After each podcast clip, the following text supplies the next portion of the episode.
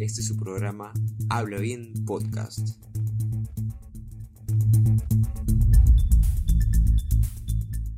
Bienvenidos y bienvenidas a un nuevo episodio de Habla Bien Podcast. Hoy es miércoles 16 de diciembre del 2020. Yo soy Nicole. Y yo soy Brian. En los últimos días hemos visto a través de los medios de comunicación que diversos países ya comenzaron con la vacunación masiva contra la COVID-19. Lo cual ha generado un punto a favor para todos. Sin embargo, con ello se ha generado un nuevo problema, la infodemia.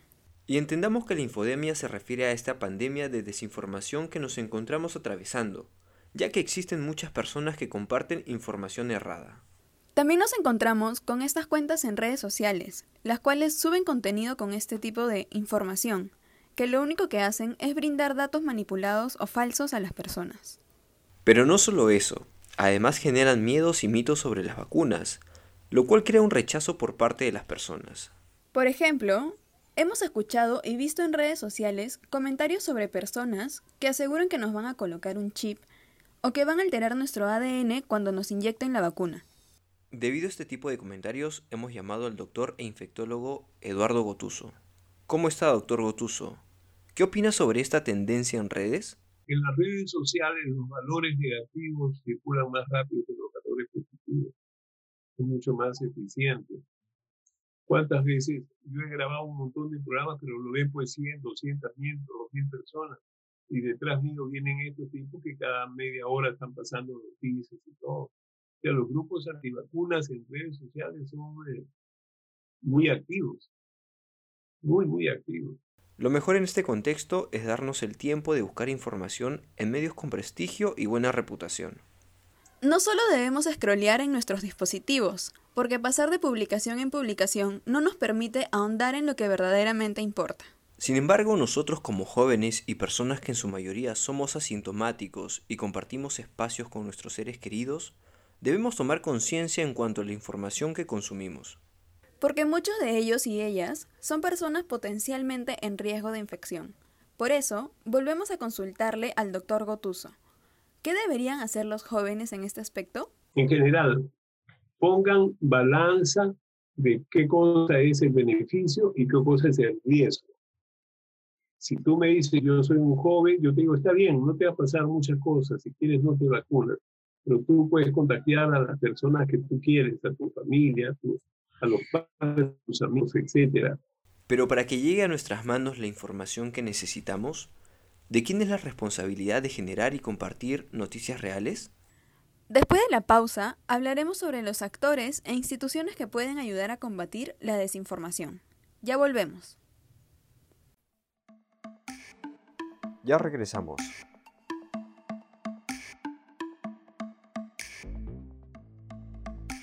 No te olvides de seguirnos en todas las redes sociales.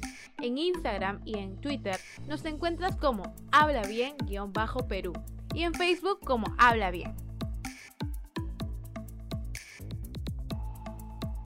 Ahora también nos puedes escribir en el WhatsApp al 987-984-810. Escríbenos, anímate y dinos si te gustaría que hablemos de algún tema. Estamos de vuelta en Habla Bien Podcast. Seguimos en Habla Bien Podcast y como mencionamos, existen actores que son responsables de que esta información errada no se expanda por las redes. Así es, Nicole. Estamos hablando de los medios de comunicación, el Ministerio de Salud de mano del gobierno y los científicos y médicos especialistas. Entonces, vamos por partes. Primero, hablaremos sobre el Ministerio de Salud y el gobierno. Y para esto tenemos a una invitada. En este bloque nos acompaña Erika Castillo, doctora en Ciencias Médicas. Doctora Castillo, ¿cómo ha visto el desempeño del Ministerio de Salud durante la pandemia? Yo creo que el Ministerio de Salud, así como, como todas las instituciones, eh, no son perfectas y a veces, a veces podrían crear confusión y no sé qué, pero, pero si se da el caso, deberían retractarse de inmediato, ¿no? Porque eso repercute también y, y una vez más la, la, prensa se encarga más de, de, de rebotar las noticias de, de escándalo, de, o de fallas. Así es, doctora. Y recordemos la metida de pata de la ministra Pilar Massetti cuando en una entrevista para RPP dijo que los asintomáticos no contagian. Justo a la semana siguiente se retractó, pero las redes sociales ya se habían llenado de memes sobre esta declaración. Pero debemos entender que en esta pandemia todos hemos ido aprendiendo día a día, porque cada vez teníamos medicamentos o tratamientos distintos. Incluso como mencionó la doctora, también está el papel que desarrolla la prensa, el cual ha sido criticado por la forma de transmitir noticias en el contexto de la pandemia. Doctora, con respecto a este tema, ¿cómo cree que la prensa debería transmitir este tipo de noticias? Si la prensa sería un poquito más seria y más enfocada, no digo aburrida, pero, pero acertada, creo que la gente sabría distinguir entre una noticia real y una noticia manipulada.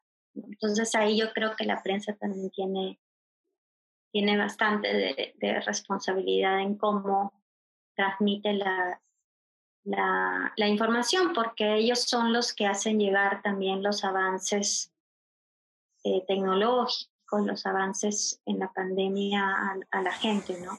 Es cierto, los medios de comunicación a veces abruman a la audiencia con noticias llenas de información poco relevante. También tenemos otros medios que difunden noticias falsas. Noticias que visualmente son atractivas, pero terminan por compartir fake news. Y es aquí donde intervienen los especialistas de la ciencia, como el Colegio Médico del Perú, que junto a universidades y el Ministerio de Salud realizan campañas de educación sobre las vacunas y todo lo que uno debe saber sobre ellas. De igual forma, en redes sociales podemos encontrar cuentas de médicos y científicos que difunden información basada en evidencia.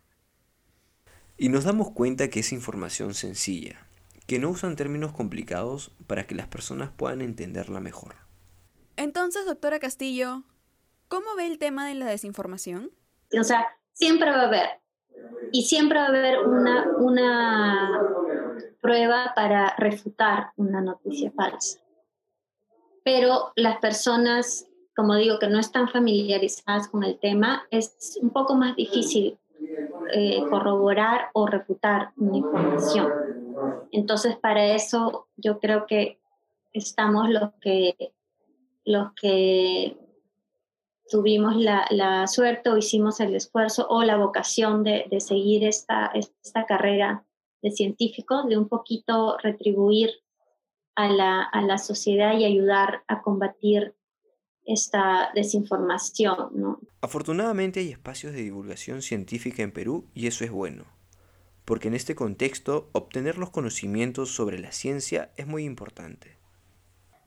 Y más para las personas que no están familiarizadas con el tema.